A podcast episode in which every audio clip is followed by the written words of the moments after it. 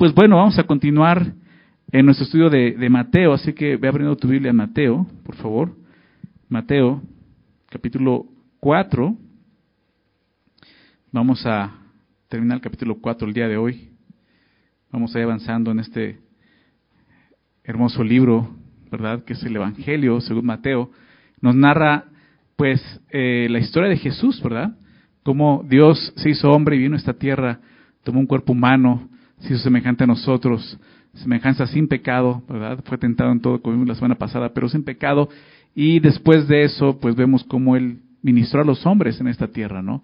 hasta su muerte en una cruz, muriendo por ellos, muriendo por todos nosotros. ¿Ok? Y eso es el Evangelio, y, esta perspectiva de, Mateo apunta hacia los, hacia los judíos. ¿Recuerdan esto? Este libro fue escrito para los judíos, y el propósito del libro es presentar a Jesús como el Rey. Por eso titulamos nuestra serie El Rey de Reyes, porque Jesús es ese Rey esperado, el Mesías. Eh, quiero recordarte cómo eh, Venimos de estudiar el Antiguo Testamento, estamos estudiando eh, el Antiguo Testamento los miércoles, hicimos una pausa para ver el, Evangelio de Mateo. Y terminamos el libro de los Reyes, vimos los libros de los Reyes, primero y segundo de Reyes, y vimos cómo em, esto comenzó cuando Israel pidió un rey, ¿se acuerdan?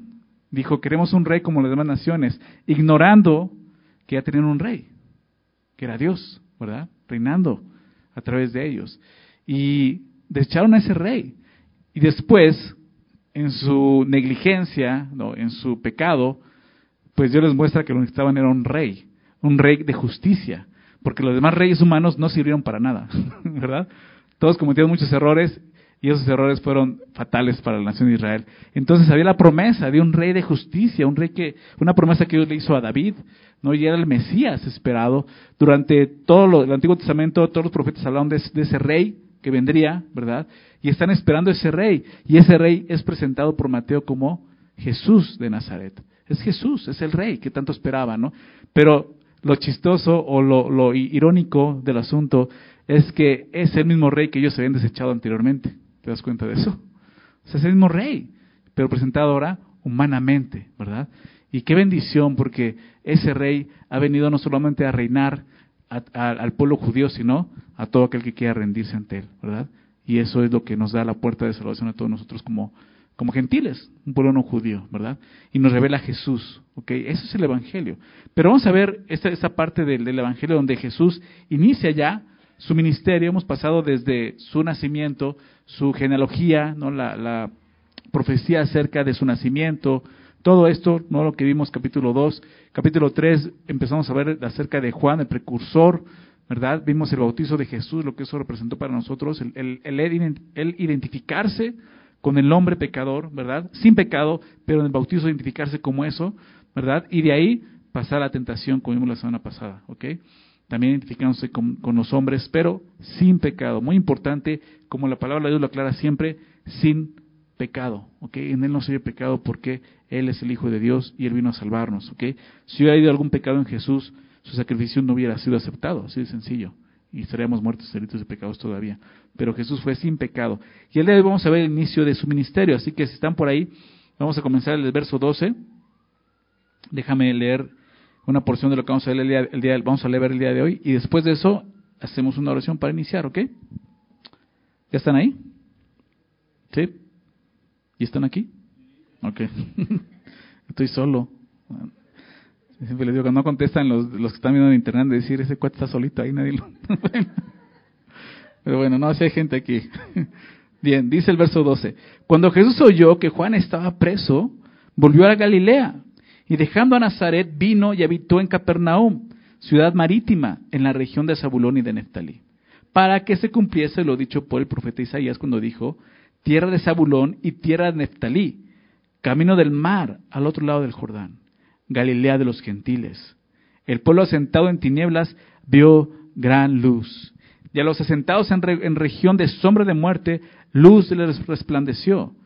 Desde entonces comenzó Jesús a predicar y a decir, arrepentidos porque el reino de los cielos se ha acercado. Señor, te damos gracias esta noche por permitirnos estar juntos en este lugar y abrir tu palabra y poder meditar en ella. Señor, y al hacerlo encontrarnos contigo, encontrarnos con tu persona, tu obra, Señor, y al hacerlo, Señor, dejar que tú, escudriñes también nuestro corazón, Señor. Es lo que te pedimos. Haz esa obra en nosotros, Señor. Esa es una oportunidad para todos nosotros de escucharte y de entender lo que tú quieres hacer en nuestras vidas. Así que háblanos, Señor, dirígenos. Yo te ruego y te pido que sea tu Santo Espíritu, tu Espíritu, aquel que inspiró estas letras, estas palabras, Señor. Que el día de hoy nos, nos enseñe esas mismas palabras y impacte nuestro corazón y nuestra mente, Señor, por favor. Te lo pedimos en el nombre de Jesús. Amén. Bien, inicia ¿no? el, el ministerio de Jesús. El último versículo que vimos la semana pasada, el verso 11, dice, después de la tentación, que el diablo dice, se, se, entonces el diablo, el diablo entonces le dejó y aquí vinieron ángeles y le servían. Y comienza el, verso 12 así, cuando Jesús oyó que Juan estaba preso, volvió a Galilea. Y el asunto es que han pasado, posiblemente ha pasado mucho tiempo entre esos dos versículos. Okay, han pasado muchas cosas. Ahorita vamos a ver cómo Jesús ahí en Capernaum llama a, algunos de sus discípulos, pero no es la primera vez que, se encuentra con ellos. Ya los llama aquí con un propósito, pero ya los había visto. En, en, Juan capítulo 1 nos muestra cómo ya los conocía. Okay, ahí los, los, los, como que ellos lo siguieron, conocieron a Jesús, pero aquí es cuando Jesús lo va a llamar. Entonces ya había pasado un rato, ¿no? En que Jesús había estado eh, en otros lados, ¿no? Pero aquí ocurre algo importante. Dice, cuando Jesús oyó que Juan estaba preso, volvió a Galilea. Juan, está hablando de Juan el Bautista, y aquí no lo dice este Mateo, pero en los evangelios narra la historia que Juan es arrestado por Herodes. Y lo arresta ¿por qué? Porque Juan, pues siendo el precursor del rey y proclamando la verdad, pues obviamente eh, confrontaba a los hombres con su pecado y entre ellos le tocó a Herodes, ¿verdad? Que era el tetrarca, era pues el rey, ¿no? De esa región y lo confrontó con su pecado, ¿por qué? Porque él tenía a la mujer de su hermano, ¿no? Y este y lo confrontó con eso y entonces qué hace Herodes? Pues lo encarcela, ¿no? Y más adelante sabemos que lo manda a decapitar, ¿no? Lo mata precisamente él. Pero sucede esto, es arrestado Juan y es cuando ahí Jesús vuelve a Galilea dice dejando a Nazaret. Recordemos que Jesús se crió y creció en Nazaret. Él no nace en Nazaret, él nació, ¿recuerdan dónde? Está profetizado en Belén, ¿verdad? Todos lo saben, ¿verdad? Todos lo saben porque la Navidad se festeja eso, ¿no? que nació en Belén, dices, pero se crió en Nazaret. No se crió en Belén, se crió en otro lugar en Nazaret. Entonces él siendo de Nazaret, no la historia tiene en cuenta que en Nazaret pues no lo consideraban, no lo tomaron en cuenta porque lo conocían, decían, pues este es el hijo de carpintero, ¿verdad? ¿Qué puede salir? ¿Puede ser algo bueno de Nazaret? ¿Recuerdan esa historia? Entonces es cuando Jesús escucha esto y deja Nazaret y va a este lugar, a, Galilea, pero viene a, a este lugar que dice que habitó en Capernaum, llamado Capernaum, que como dice el texto era una ciudad marítima. ¿Por qué? Porque estaba el mar de Galilea, que realmente no era un mar, ¿okay? no estaba con el mar, era, era como un río muy grande, ¿no? pero parecía como un mar. Entonces se conocía así, ¿no? como el mar de Galilea. Y era una ciudad marítima en la región de Zabulón, dice, y de Neftalí. ¿ok? Entonces el arresto de Juan el Bautista señaló precisamente el ministerio, el inicio del ministerio público de Jesús, que ese ministerio estaba comenzando.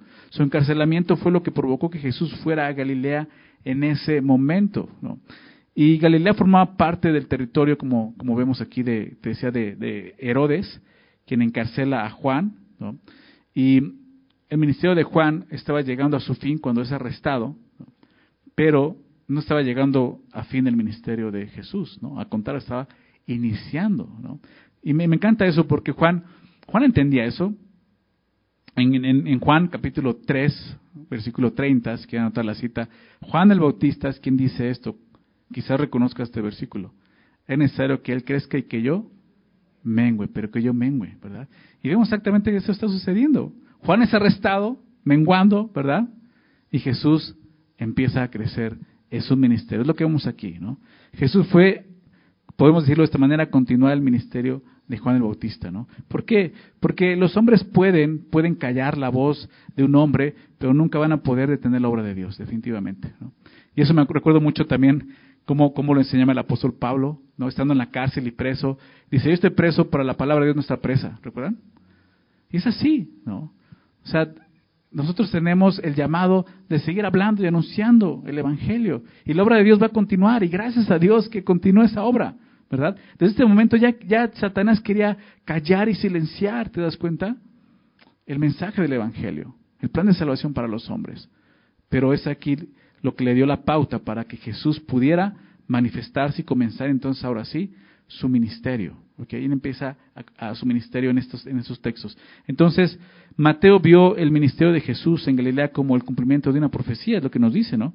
Para que se cumpliese, verso 14, la profecía, eh, lo dicho, perdón, por el profeta Isaías. Esto está en Isaías capítulo 9, versículo 2, déjame leerlo, ¿no? Eh, lo leemos ahorita aquí en, Mateo, pero fíjate cómo lo dice. Voy a leer el verso 1 y verso 2. Dice así, Isaías 9, mas no habrá siempre oscuridad para la que está ahora en angustia, tal como la aflicción que le vino en tiempo que livianamente tocaron la primera vez a la tierra de Zabulón y a la tierra de Neftalí. Son estos lugares a los que menciona Mateo. Pues al fin llenará de gloria el camino del mar, de aquel lado del Jordán, en Galilea, de los gentiles. El pueblo dice aquí entonces que andaba en tinieblas vio gran luz.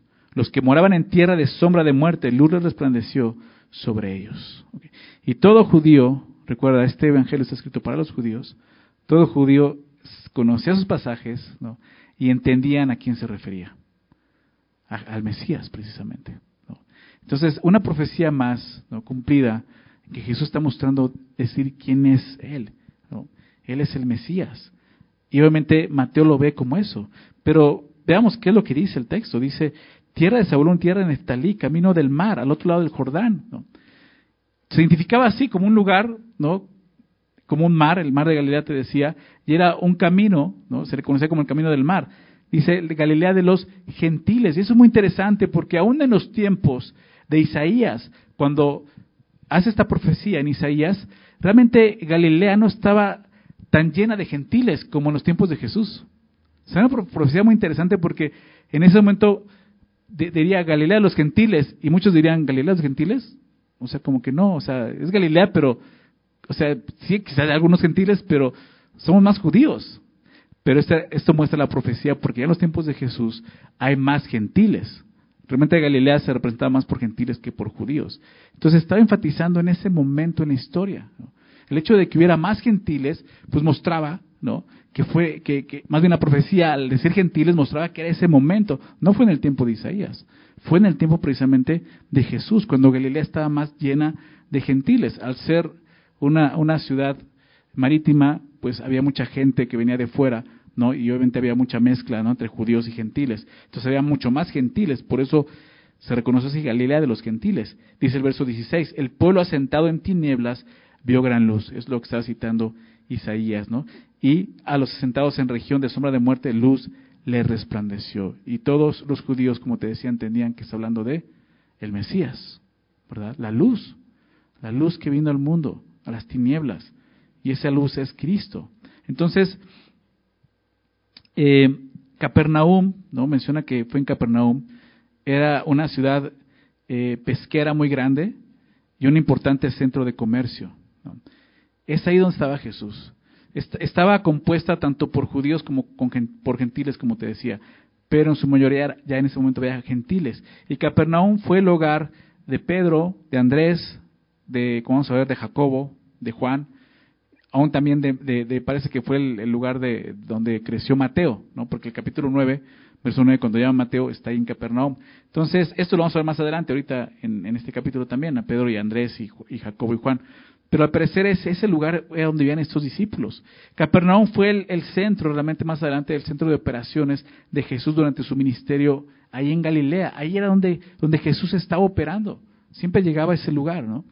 Dice ahí que habitó, ¿no? En Capernaum. Y este,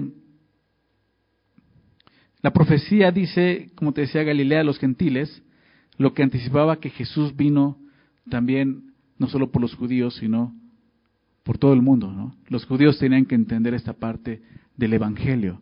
Jesús vino a morir no solo por los judíos, sino por todos, aún los gentiles. ¿no? Creo que esa es la referencia, o más bien es lo que quiere hacer notar Mateo en esta parte del Evangelio. Entonces Jesús eh, me gusta porque Jesús es el Mesías, los judíos lo estaban esperando, lo más lógico quizás sería que Jesús fuera a manifestarse a Jerusalén. al templo, precisamente. Tal como sus hermanos le dijeron, ¿no? En Juan le dicen, si eres el Mesías, ve y preséntate, ya manifiéstate como tal en Jerusalén, ¿verdad? Pero Jesús no lo hizo así. Jesús llega aquí, a este lugar llamado Galilea, un lugar de gentiles, y, y es donde Jesús se manifiesta, empieza a hacer esa luz, como dice la profecía, ¿verdad? Entonces, el concepto de un Mesías de Galilea, pues no sería nada aceptable para los judíos. Ellos esperaban un Mesías que naciera de un sacerdote, de uno de los sacerdotes, pero no es así. Jesús llegó como un Mesías en Galilea. Y el mensaje y la obra de Jesús están muy lejos de lo que los judíos consideraban que el Mesías haría. ¿Por qué? Porque Jesús no vino por los justos, sino por los injustos, por los pecadores, ¿recuerdas? Y, desde aquí vemos eso, o sea, Jesús está enfocado en aquellos ¿no? que realmente podían reconocer su condición y verlo como la luz que él representaba. Jesús vino a la oscuridad para mostrar su luz. Jesús se revela en la oscuridad porque ahí es donde la luz brilla más, ¿verdad? En la oscuridad. Y así es. Creo que esto, esto nos recuerda algo y, también nos enseña algo. Hasta que no reconozcamos nuestra condición, hasta que no reconozcas tus tinieblas, no vas a poder ver la luz de Cristo. Necesitas ver tu corazón, necesitas reconocer tu oscuridad, tus tinieblas, porque es donde va a llegar Jesús, ¿verdad? Mientras que tú digas, no, yo tengo justicia, yo no necesito ninguna luz, Jesús no va a poder hacer nada ahí, Es necesario eso. Por eso vemos que Jesús no vino al templo, no vino a Jerusalén, llega a este lugar, donde casi nadie hubiera esperado que llegara, a un lugar de gentiles llamado Galilea. Pero ¿cómo llegó Jesús? Verso 17. Desde entonces comenzó Jesús a predicar y a decir, arrepentíos, porque el reino de los cielos se ha acercado. Así es como comienza Jesús su ministerio. Este, esto marca el inicio del ministerio público de Jesús, su predicación. Arrepiéntanse porque el reino de los cielos se ha acercado.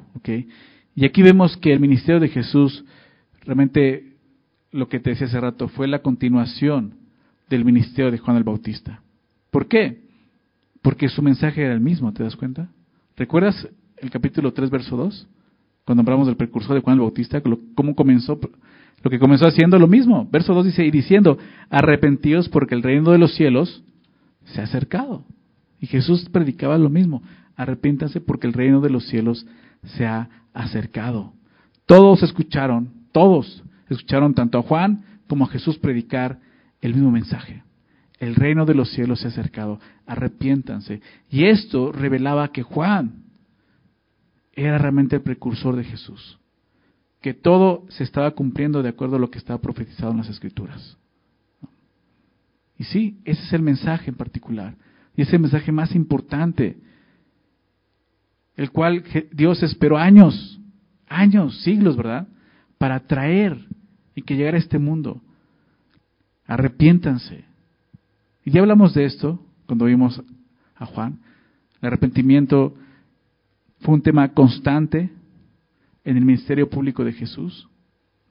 Él mismo comisionó a los discípulos con este mensaje. Déjame, déjame hablarte de esto, pero Lucas, si me quieres acompañar ahí, Lucas 24, es la gran comisión, pero en el Evangelio de Lucas, fíjate lo que dice. Lucas 24, al final, del Evangelio, verso 45, dice, entonces les habló entendimiento para que comprendiesen las escrituras. es cuando Jesús ya, se, ya resucitado se revela a sus discípulos y come con ellos. Y dice que entonces les abre el entendimiento para que comprendieran las escrituras. Porque a pesar de todo, ni siquiera los discípulos entendían claramente qué es lo que Jesús acaba de hacer. Y les dijo, verso 46, así está escrito, y así fue necesario que el Cristo padeciese y resucitase de los muertos al tercer día. Esto ya había ocurrido, ¿ok? Eso ya había pasado. Está diciendo, estaba escrito y así sucedió. Ahora, ¿qué, sigue? Lo que debe de pasar. Y que se predicase, verso 57, que se predicase en su nombre, ¿qué cosa? El arrepentimiento y el perdón de pecados en todas las naciones, comenzando desde Jerusalén. Y ustedes son testigos de estas cosas. Y esa es la comisión que les da. El mismo mensaje. Tienen que ir y predicar a todas las naciones el arrepentimiento y perdón de pecados a través del sacrificio de Cristo. ¿Ok? Por eso decía, es tan importante. Y es el mensaje que tú y yo como creyentes ahora predicamos y anunciamos. ¿Verdad? Este mundo caído. Arrepiéntanse. ¿Por qué? Porque el reino de los cielos está cerca, está acercado. ¿Verdad? Y tenemos que seguir predicando esto. Si somos realmente seguidores de Jesús, discípulos de Jesús, es la tarea que nos ha comisionado a todos nosotros, la gran comisión. Ir por todo el mundo y predicar el Evangelio. El arrepentimiento significa cambio de mente, ¿recuerdas? Un cambio de mente, un cambio de corazón, un cambio de tu forma de pensar, un cambio de tus propósitos, ¿verdad? Y todo eso resulta en un cambio de vida totalmente. Los judíos, la realidad es que los judíos no querían cambiar. Ellos no querían cambiar. ¿Por qué? Porque confiaban en ser hijos de Abraham. Ellos decían, yo no necesito hacer eso. Yo soy hijo de Abraham ya con eso estoy bien. Y soy salvo.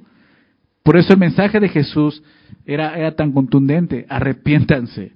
Y se lo está haciendo a los judíos. ¿Verdad? El reino de los cielos se ha acercado. Arrepiéntanse. ¿Okay? Ellos confiaban en eso. Recuerdas que Juan les dijo, y no empiecen a decir que ustedes son hijos de, de Abraham. No, ¿Se acuerdan que vimos eso cuando Juan les dijo esto? No. Porque les digo que aún Abraham puede levantar de esas piedras hijos. Dios puede levantar de esas piedras hijos a Abraham, ¿no? Entonces, eh, el arrepentimiento, obviamente, son buenas noticias, es el mensaje de salvación, pero la realidad es que no es un mensaje que todos van a recibir, ¿verdad? No es un mensaje cómodo. Pero eso no tiene que impedir que tú y yo sigamos proclamándolo. ¿Por qué? porque es el único mensaje de salvación. No hay más mensajes, ¿verdad? Esto es el Evangelio. Sí, Jesús vino a morir por nuestros pecados. Arrepiéntete y cree en Él. Arrepiéntete. Jesús no vino a morir porque es buena onda y porque te aman solamente. Jesús vino a morir porque, porque tienes un problema grave. Pecaste contra un Dios santo. Eres un pecador. Necesitas arrepentirte y confiar en Él para salvación y entonces tus pecados serán perdonados. O sea, como iglesia necesitamos predicar eso.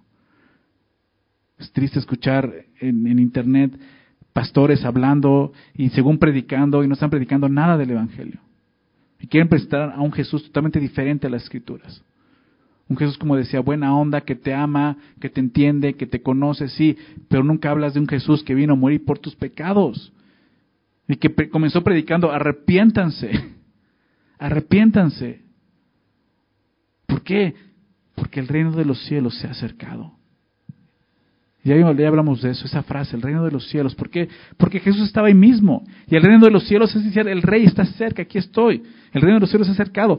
Esta palabra, el reino de los cielos, aparece 31 veces en este evangelio. El énfasis de Mateo es presentar eso, el rey, su reino. ¿Por qué? Porque algunos dicen, o más se preguntan, ¿por qué dice el reino de los cielos y no el reino de Dios? Muy interesante. ¿Por qué? Porque los, para los judíos, si ustedes lo saben, sobre todo los más ortodoxos, era, era casi eh, un pecado escribir el nombre de Dios. ¿no? Ellos, para no decir Dios, decían el reino de los cielos. Y sabían que se refería al reino de Dios. ¿no? Entonces está hablando de ese reino. Es un tema importante para Mateo.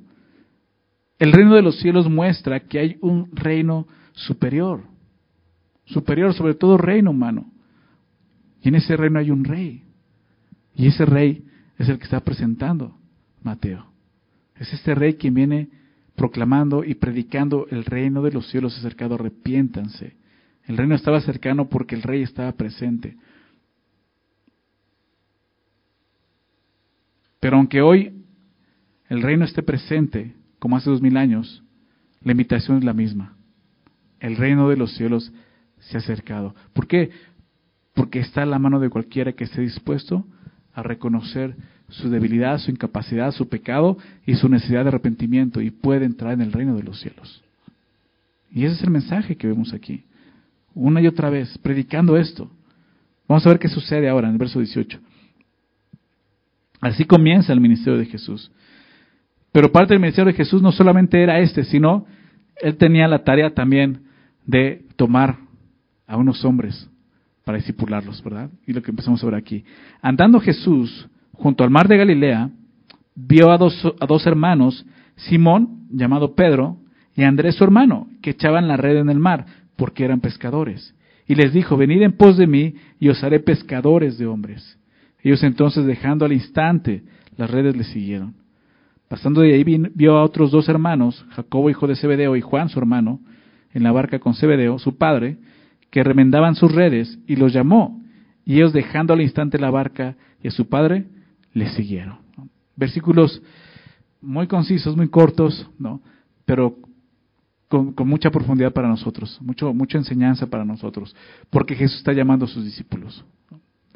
Y los primeros que, los primeros que ves son estos dos hermanos, Simón llamado Pedro, sabemos que es Pedro, y Andrés, ¿no? que estaban ahí, ellos estaban en, el mar echando su red, estaban trabajando, eran pescadores. Y Jesús, eh, como te decía al principio, él pudo haber ido al templo, él pudo haber ah, ido a la mejor escuela en ese momento de intérpretes de la ley, pero ¿dónde va Jesús? Al mar de Galilea, a los pescadores. O sea, Jesús no fue a la mejor escuela no de, escribas, no de fariseos. No, Jesús llega a un lugar tan común como este, a un mar, donde hay pescadores. Y eso nos recuerda que eso es lo que Dios usa. Dios, Dios, Dios se deleita y se complace en elegir, como dice 1 Corintios, Pablo lo dice 1 Corintios 1.26, a lo, a, lo, a lo débil, lo necio de este mundo, ¿verdad? Pero no es en balde, tiene un propósito. Dice, para avergonzar a lo fuerte. Al final dice, para que toda la gloria sea para Él, para que nadie se jacte en su presencia y toda la gloria sea para Él. Y esto obviamente es esperanza para nosotros y así fuimos alcanzados nosotros. Pablo le dice a los corintios, vean entre ustedes, no hay ni uno, no hay ni uno noble, noble, algún noble entre ustedes, ¿verdad? De renombre, algún sabio. No, somos personas comunes, ¿verdad? Entonces nos sacó de, a lo mejor no del mar pescando, ¿no? Pero nos sacó, no sé, del mercado, del tianguis, no sé, del taller, ¿no? De la oficina. Personas comunes. Y son las que Dios elige y llama. Y lo estamos viendo aquí, es lo primero que vemos con nuestros discípulos. ¿ok? Decía un comentarista llamado, apellidado Morgan, él decía esto, venid en pos de mí, dice, así vino reclamando su posesión como rey, venid en pos de mí. Porque ese fue el llamado de Jesús, síganme. Se dedicaba eso, vénganme, síganme, vengan en pos de mí, síganme. ¿Y quién podría decir eso? ¿Quién podría decir eso? Síganme. O sea, comúnmente eran los discípulos quienes escogían a sus maestros. El día de hoy es así. Cuando tú quieres estudiar una carrera, pues tú buscas la universidad en la que quieres entrar, ¿verdad? Ya que no te quedes otra cosa. Pero tú buscas eso, no, no estás esperando a que te busquen. ¿Ok? Pues bueno, aquí es al revés. Jesús fue quien los buscó, ¿te das cuenta de eso? Y eso era algo sorprendente. O sea, Pedro y, Andrés no estaban como, híjole, este, pues yo quiero estudiar esto, yo voy a ser rabino, yo ya tengo, yo le eché el ojo a este rabino, yo, y, no, o sea, ellos estaban pescando. ¿Te das cuenta? Ellos ya tenían su oficio, su trabajo. Para ellos ya había pasado el tiempo de, de, haber sido discípulos de alguien. Eso comenzaban desde muy chavitos, ser discípulos de algún maestro. Fue Jesús quien los llama. Y ellos deciden seguirle. Solo Jesús puede decir esto, venid en pos de mí, sígueme, sígueme. Y Jesús sigue llamando a la gente. Y nos sigue llamando, invitando a seguirle. Y el día de hoy hay un llamado. O sea, Dios nos está llamando. ¿Estás dispuesto a seguir a Jesús? Porque implica mucho, lo vamos a ver ahorita. Esos hombres, pues lo que dice el texto es que ni dudaron, ¿no? Dice, les dijo, venid en pos de mí y os haré pescadores de hombres, ¿no? O sea, iba a cambiar su trabajo. Y dice, y ellos entonces dejando al instante las redes, ¿qué hicieron? Le siguieron. Estos, estos hombres no estaban en un trance hipnótico, ¿no? Así como que vamos a seguirlo, ¿no? Ya no, no, no estaban llenos de mosto, no estaban drogados. O sea, ellos estaban en su, en su juicio cuando decidieron seguir a Jesús. Lo hicieron totalmente convencidos de que siguiéndole sus vidas cambiaran para siempre. O sea, eso es increíble poder ver así. O sea, tú lo lees de pasar y dices, ah, bueno, lo siguieron porque, pues sí, va a ser Pedro y, y, Jacobo. No, estaban en misma posición que tú y que yo. De repente Dios se manifiesta en nuestras vidas y me dice, sígueme. Y tú, ¿eh? Espérame. O sea, muchos dudaron, muchos dijeron, déjame enterrar a mi padre. ¿Verdad? Muchos dijeron, cuando Jesús dijo, ve, vende lo que tienes, dijo el joven rico, no, pues mejor me voy. O sea, muchos no le siguieron. O sea, muchos realmente consideraron y dijeron, no. Pero esos hombres no dudaron. ¿Sabes por qué no dudaron? Porque vieron algo en Jesús.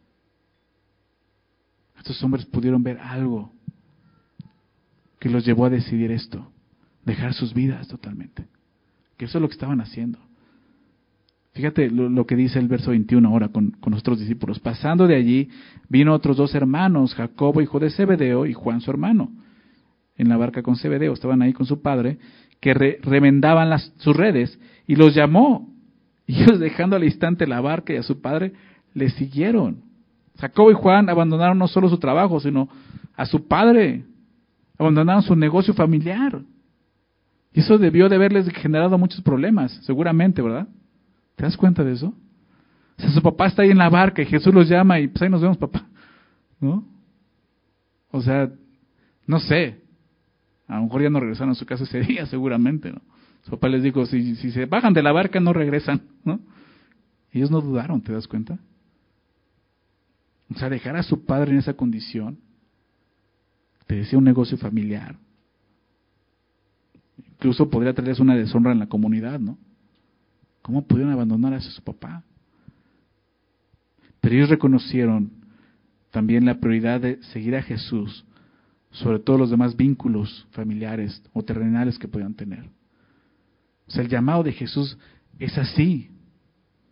O sea, no puedes decir, yo sigo a Jesús, pero esto no lo suelto. Yo sigo a Jesús, pero esto, o sea, es seguir a Jesús y soltar todo lo que Él pueda pedirte. Que dejes todo lo que tengas que dejar. Estamos hablando del inicio del, del, ministerio de Jesús como el rey. Y esos discípulos están viendo eso. O sea, no es cualquier maestro. Seguramente ellos conocían a los maestros de su época, a los rabinos de su época. Y Jesús de repente se manifestó, ¿de dónde salió? No sé, o sea, sería una locura, ¿me explico? Sin conocerlo, de repente seguirle, no, vieron algo en Jesús. Conocieron a Jesús. La manera en que estaba presentando era totalmente extraordinaria. Y por eso tomaron esa decisión tan radical. Esos hombres habían dejado todo por seguir a Jesús. Todo por seguir a Jesús. Cuando Jesús nos llama, Él quiere que dejemos todo y que dejemos todo al instante para seguirle. Ese es el llamado. Quizás el día de hoy estás batallando con eso. Y dices, sí, o sea, Jesús ya tiene un rato diciéndome, sígueme, y yo sigo todavía aquí como que dudando. O sea, ese es el ejemplo que tenemos. O esos hombres al instante, al instante le siguieron. No dudaron, no dudes más. Ellos decidieron dejar todo, todo, el, mismo Pedro más adelante, déjame citar esto en capítulo 19, verso 27. Mateo 19, 27, el mismo, el mismo Pedro le dice a Jesús, entonces respondiendo Pedro le dijo, he aquí nosotros lo hemos dejado todo y te hemos seguido. ¿Se dan cuenta? El mismo Pedro dice, Jesús, tú, tú lo sabes. Quizás Pedro tenía en la mente en ese momento, recordando esto, o sea, yo me acuerdo cuando estaba mi hermano y yo en la barca echando la red, nos dijiste, dejen eso y vénganse. Y lo dejamos todo por seguirte. Así, estos discípulos. Y estos discípulos fueron aquellos que impactaron el mundo, aquellos que trastornan el mundo, dice Hechos, ¿verdad? Pues fueron hombres que comenzaron así su ministerio, siguiendo a Jesús sin ninguna duda, sin ninguna incertidumbre, dejando todo como una prioridad en su vida. Seguir a Jesús siempre significa dejar algo. Siempre significa dejar algo atrás. Es la realidad. Siempre va haber un sacrificio. Por eso tanta gente duda en seguir a Jesús. Pero esa es la diferencia realmente entre un creyente y un discípulo. Un creyente puede decir, yo creo en Dios, y sí, los demonios creen y tiemblan, dice Santiago, ¿verdad? Pero un discípulo es aquel que le cree y que le sigue y que vive de acuerdo a sus enseñanzas. Esos hombres están dispuestos a, eso precisamente. Algo que vemos también importante es que esos hombres estaban trabajando, ¿verdad? Echando las redes, estaban arreglando sus redes, están trabajando. Estos hombres no eran ociosos. De por sí ya el, oficio del pescador es un trabajo duro. Y eran hombres trabajadores. Y eso nos muestra algo. Dios nos llama personas ociosas. Dios llama personas que están trabajando. ¿okay? Es importante en el llamado. Dios nunca va a llamar a una persona a dirigir una iglesia, por ejemplo, sin que esa persona haya estado ya sirviendo en otra iglesia o en su iglesia, por ejemplo. Es ridículo eso. Ahora voy a ser pastor. ¿Y cuándo serviste? No, pues nunca, pero ya quiero ser pastor. Dios nos llama a ese tipo de personas. Vemos a personas que están trabajando, que están sirviendo. Vemos a, a Pablo siendo llamado por el Espíritu Santo, apártame a Pablo y a Bernabé, Hechos 13. Ellos estaban sirviendo en la iglesia y fueron apartados para qué? Para ir al primer viaje misionero. Personas que ya están ahí obrando y trabajando y sirviendo. Eso es lo que vemos. Dios llama a esas personas. Dios no va a llamar a gente que está ociosa.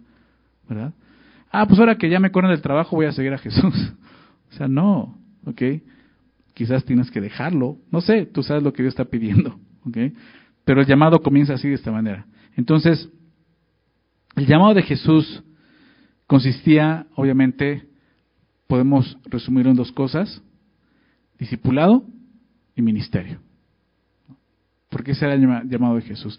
Realmente la manera en que Jesús discipulaba era muy diferente a, que, a como lo hacían los, rabinos, los maestros de aquel entonces.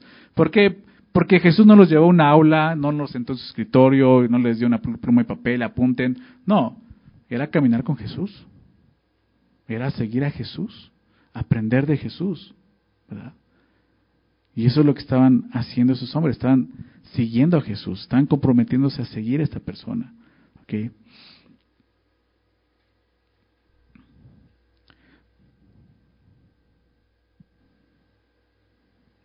Estos hombres, como veíamos, nunca dudaron. También lo vemos con, con Juan y Jacobo. Dice verso 22, y ellos dejando al instante, la misma palabra, la barca y a su padre, le siguieron, sin ninguna duda. Obediencia inmediata. Y así es, la, la, obediencia genuina es demostrada por, por una disposición inmediata. Esa obediencia que, ah, sí, pero espérame, pero ay, de repente sí, pero esto no hay. Esa no es una obediencia genuina. cuando una persona obedece, lo hace inmediatamente. Y así lo estamos viendo. O sea, el énfasis es al instante, al instante, al instante.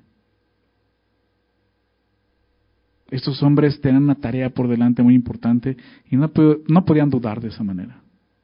No podían dudar de seguir a Jesús. Esos pescadores serían testigos del ministerio de Jesús como el Mesías. Ellos lo iban, lo, lo, lo, iban a seguir y lo iban a ver enseñar, lo iban a ver predicar, sanar, hacer milagros, etcétera. Iban a ser testigos de esas cosas. Imagínate eso. O sea, que Jesús se apareciera y te diga, sígueme.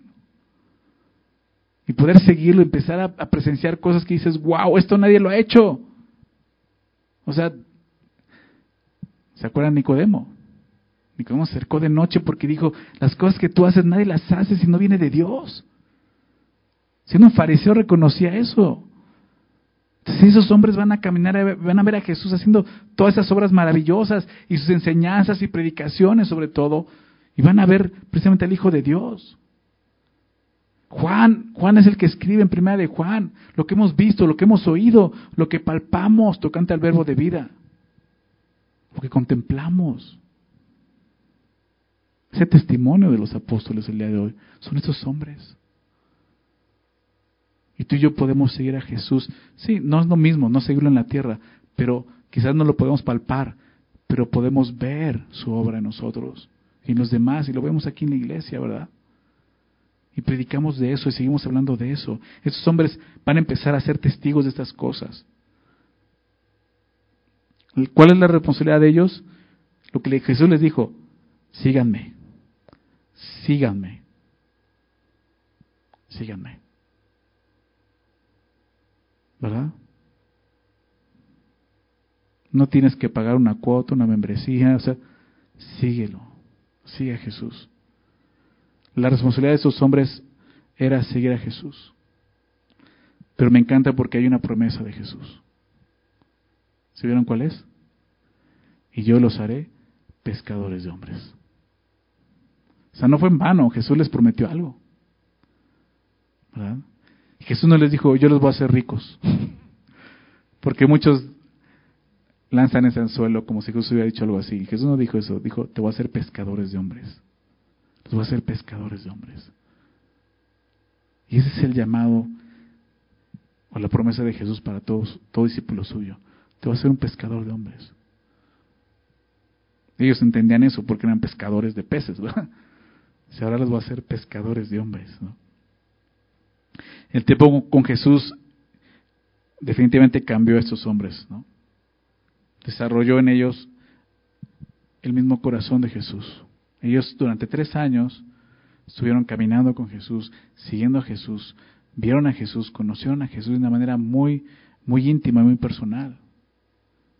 Y eso impacta, eso impacta la vida de otras personas. Seguir a Jesús involucraba más que estar cerca de Él. Seguirlo involucraba empezar a imitarle, empezar, a imitar su carácter, su persona. Y eso es lo que Dios quiere de nosotros al seguirlo. Para Dios lo más importante no, no es lo que podemos hacer, sino lo que somos.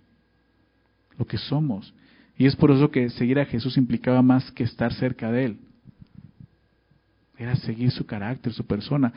Un ejemplo muy claro de eso es precisamente Judas Iscariote. Eso fue lo que pasó con Judas. Cerca de Jesús, pero nunca siguió a Jesús realmente. ¿Se dan cuenta de eso? Y puede estar cerca de Jesús, pero no seguir a Jesús.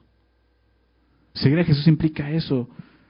O sea, imitarlo, imitar su corazón, su carácter, conocerlo. Judas al final, ¿qué hizo? Lo traiciona, ¿verdad?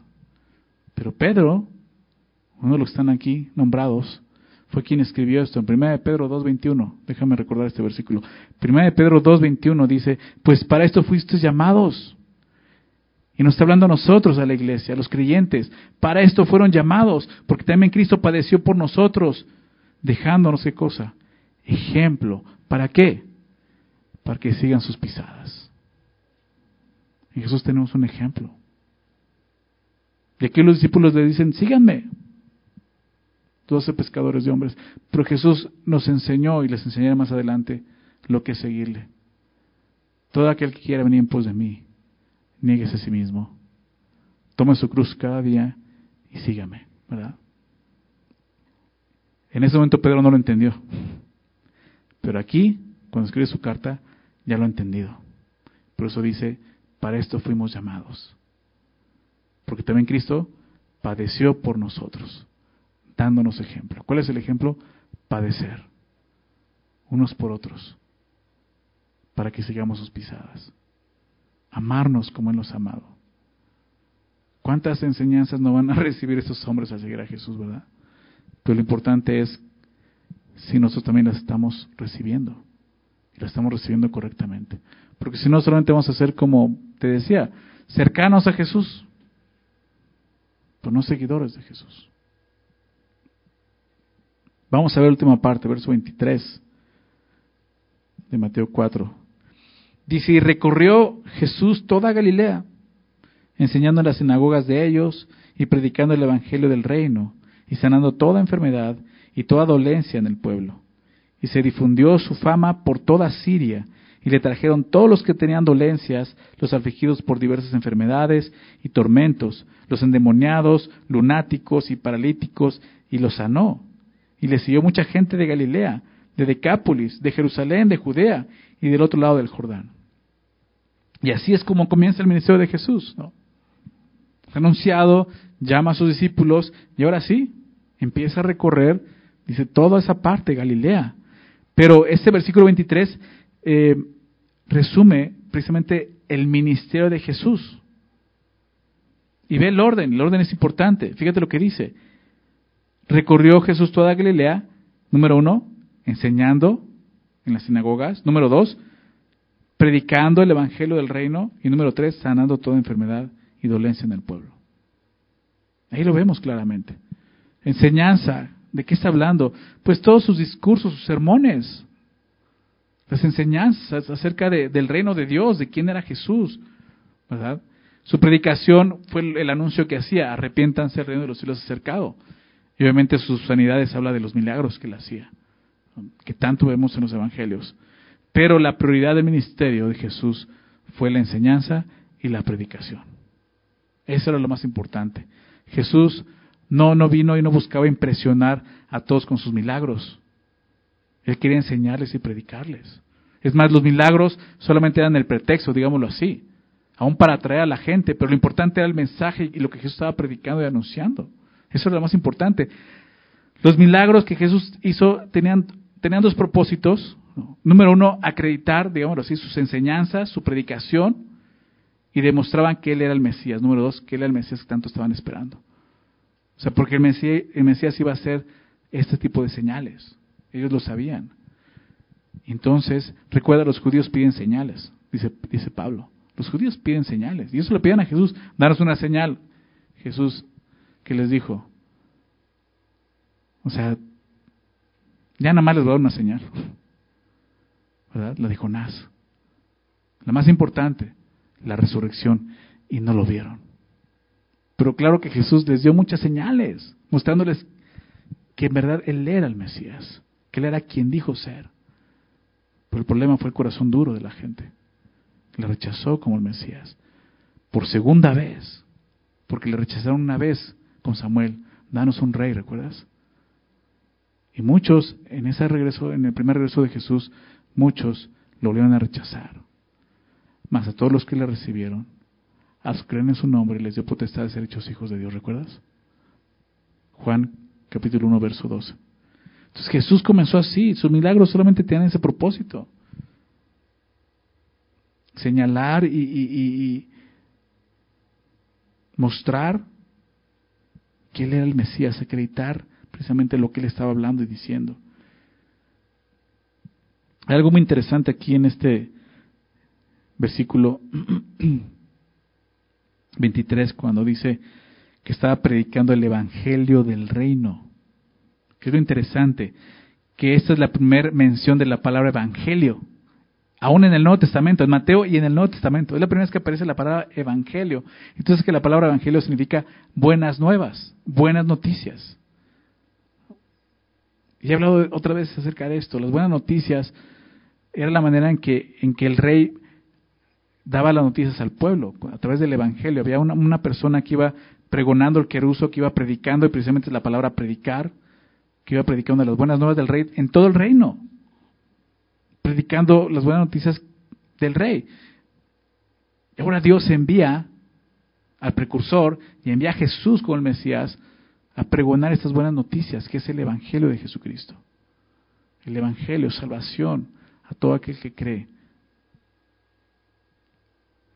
poniendo su fe en Jesús. Y entonces es la primera vez que se menciona la palabra evangelio y Jesús predicaba esto, las buenas nuevas. ¿Por qué? Pues por lo que hemos visto, porque ofrecía libertad, porque esas buenas nuevas ofrecían esperanza y sobre todo vida eterna con Dios. Ese es el mensaje de el reino de los cielos se ha acercado. Verso 24 dice que se difundió su fama. O sea, esto fue increíble se difundió su fama por toda Siria y le trajeron todos los que tenían dolencia, los afligidos por diversas enfermedades y tormentos, los endemoniados, lunáticos, paralíticos, y los sanó. ¿Sabes qué me llama la atención? Que nunca dice que vinieron todos los pecadores. ¿Verdad? Su fama creció, pero no como debe haber crecido. Bueno, claro que tiene que ser así, pero vinieron por qué? Por los milagros, por las señales. Pero nunca vieron lo que las señales señalaban. Que era el Salvador, el Mesías. Pero es cierto, su fama creció. O sea, Jesús se encontró con un hospital ambulante. ¿Se dan cuenta? Un hospital de pacientes que procedían de toda Galilea y de Siria, dice el texto. De muchos lugares. La fama de Jesús comenzó a crecer. Mucha gente lo seguía de diferentes ciudades. Decápolis eran diez, ciudades. Jerusalén, Judea. Dice de de todo, del otro lado del Jordán. Sabiendo en un mapa, este perímetro abarcaba más de 150 kilómetros. Más de 150 kilómetros. Es más de dos veces el ir y regresar a la Ciudad de México. O sea, imagínate eso. Ahora imagínate eso sin auto, sin transporte. O sea, no había metro en ese entonces. Sin tren. Si acaso tenías tu caballito o tu mula, pero muchas veces no era así. Caminar. Imagínate eso. Más de 150 kilómetros para poder encontrarse con Jesús. Eso es, lo, eso es lo que nos está mostrando. O sea, su fama creció a este grado. Le siguió mucha gente. Venían a ver a Jesús de muchos lugares caminando. La próxima vez que te sientas desanimado, ven a la iglesia porque no tienes auto, porque está un poco lejos. Recuerda esos pasajes. Esta gente desde, desde cuánto venían a ver a Jesús y a buscar a Jesús. Es importante recordar eso y hacer énfasis en eso, pero lo que vemos es cómo Jesús, su fama empezó a crecer. Y vamos a ver más adelante cómo se va desarrollando. Pero de alguna manera estaba sucediendo lo que Dios quería. La gente estaba acercándose a Jesús. ¿Por qué? Porque Jesús va a, hacer, empezar a proclamar más claramente quién es Él. Y claro, a haber algunos que están ahí de la multitud que se van a echar atrás. ¿Verdad? Como lo dice Juan. Un día muchos dijeron dura esta palabra. Y se dieron la vuelta y se fueron. ¿Verdad? Pero la idea es que muchos pudieran estar cerca y pudieran escuchar a Jesús. Más que hacer los milagros y sanidades que hizo, lo importante es su predicación. La predicación. Mucha gente el día de hoy sigue buscando a Jesús por los milagros, por las señales, ¿verdad? Lo que Él puede ofrecerme, lo que Él puede darme, pero temporalmente, pero no eternamente. Y la predicación apuntaba a eso. El reino de los cielos se ha acercado. Arrepiéntete, cree en el Evangelio, cree en Jesús. Él es el Rey el Mesías esperado que vino a morir por nosotros en una cruz, para darnos vida eterna. Así es como comenzó el ministerio de Jesús. La siguiente semana empieza el capítulo 5 y ya es uno de los sermones más conocidos de Jesús, el Sermón del Monte, pero Mateo quiere ubicarnos el inicio aquí de su ministerio y así comienza, anunciando quién era, aún al llamar a los discípulos, no cualquiera podría hacer eso y menos sería seguido, sería eh, seguido por pescadores, está mostrando quién es Jesús. Y no solo eso, toda la gente que lo veía hacer milagros lo empezaban a seguir. Algo estaba sucediendo, ¿se dan cuenta? Algo que no era común. Muchos se levantaron diciendo que eran el Cristo, ¿recuerdas? Muchos se levantarán, muchos dirán, pero este tenía algo diferente. ¿Por qué? Porque era el Mesías, porque era Jesús. Mateo quiere mostrar eso y dejarles claramente a los judíos, ustedes ustedes lo rechazaron. Todo esto mostraba quién era Él. Y ustedes endurecieron su corazón y decidieron rechazarlo. ¿Qué es lo que vemos y le de nosotros? Pues lo mismo. No rechacemos a Jesús, no rechaces a Cristo. Si Dios ha estado manifestando tu vida, si ha estado mostrándote su gracia, su misericordia, si ha estado llamando, arrepiéntete, Arrepiéntete. Si te ha estado invitando a seguirle, ya no lo pienses más. Toma el ejemplo de los discípulos al instante. Es que, es que si yo lo sigo, tengo que dejar, tengo que dejar esta relación. Sí, déjala. Es que si yo lo sigo, tengo que dejar este trabajo que no le agrada a Dios. Déjalo. O sea, Dios, Dios nos sigue llamando. Dios nos sigue llamando a eso, a seguirle. Así, su promesa es esa, te haré pescador de hombres. Pero sobre todo, te va a dar vida eterna. ¿Se dan cuenta? La invitación sigue presente para nosotros. Siempre que veo estos pasajes digo, Señor, gracias, porque tú sigues llamándonos y sigues llamando a los hombres a esto, arrepiéntase y crean en el Evangelio. Crean. Pero realmente el problema es ese, que no queremos dejar nuestra vida. No queremos soltar, Aprendamos de Juan, como él dijo, es necesario que él crezca, que yo mengüe, ¿verdad? Dejemos que Dios se glorifique en nuestras vidas, pero necesitamos rendir nuestra voluntad y realmente seguirle.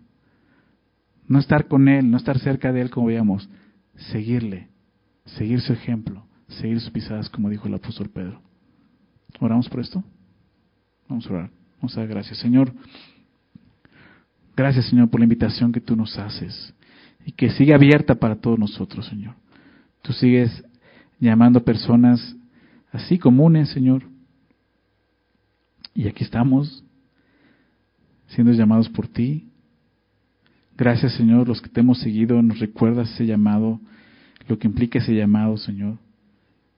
Y si aún tenemos que dejar cosas, Señor, ayúdanos a dejarlas. Señor, quizás ya no, no son cosas materiales, sino cosas que están arraigadas en nuestro corazón, Señor. Cosas que siguen interponiendo, Señor, en nuestro camino a seguirte a ti. Ayúdanos, Señor. Y aquellos que no han tomado la decisión de seguirte y que han escuchado una y otra vez el llamado a seguirte, Dios, yo te pido que tomen el ejemplo, Señor, de, de Pedro, de, de, de, Juan, de Jacobo, y que tomen el día de hoy la decisión de, de seguirte al instante, que no duden más, Señor. Que ya no estén evaluando que es mejor. Porque quizás su, su evaluación no la, han, no han hecho correctamente, Señor. No hay duda, Señor, lo mejor es seguirte a ti. Implica morir, sí, implica negarnos, implica dejar muchas cosas, pero nada de eso compara, Señor, lo que tú nos has dado a través de tu evangelio, Señor. Gracias, Padre, por tu palabra, Señor. Gracias por invitarnos a ser parte de tu reino. Señor, sé tú el rey de nuestras vidas. Sé tú el rey de nuestro corazón. Señor, nos invitas a que formemos parte de tu reino y eso implica formar parte de tu reino, que tú reines en nosotros, Señor. Hazlo, Señor. Hazlo, Padre. Ayúdanos a seguirte de esa manera y confiar en que, Señor, tú, eres este rey, el rey de reyes, Señor, que sigue gobernando y que tiene todo bajo control, Señor. Gracias, Padre. Gracias por este tiempo y por tu palabra. En el nombre de Jesús. Amén.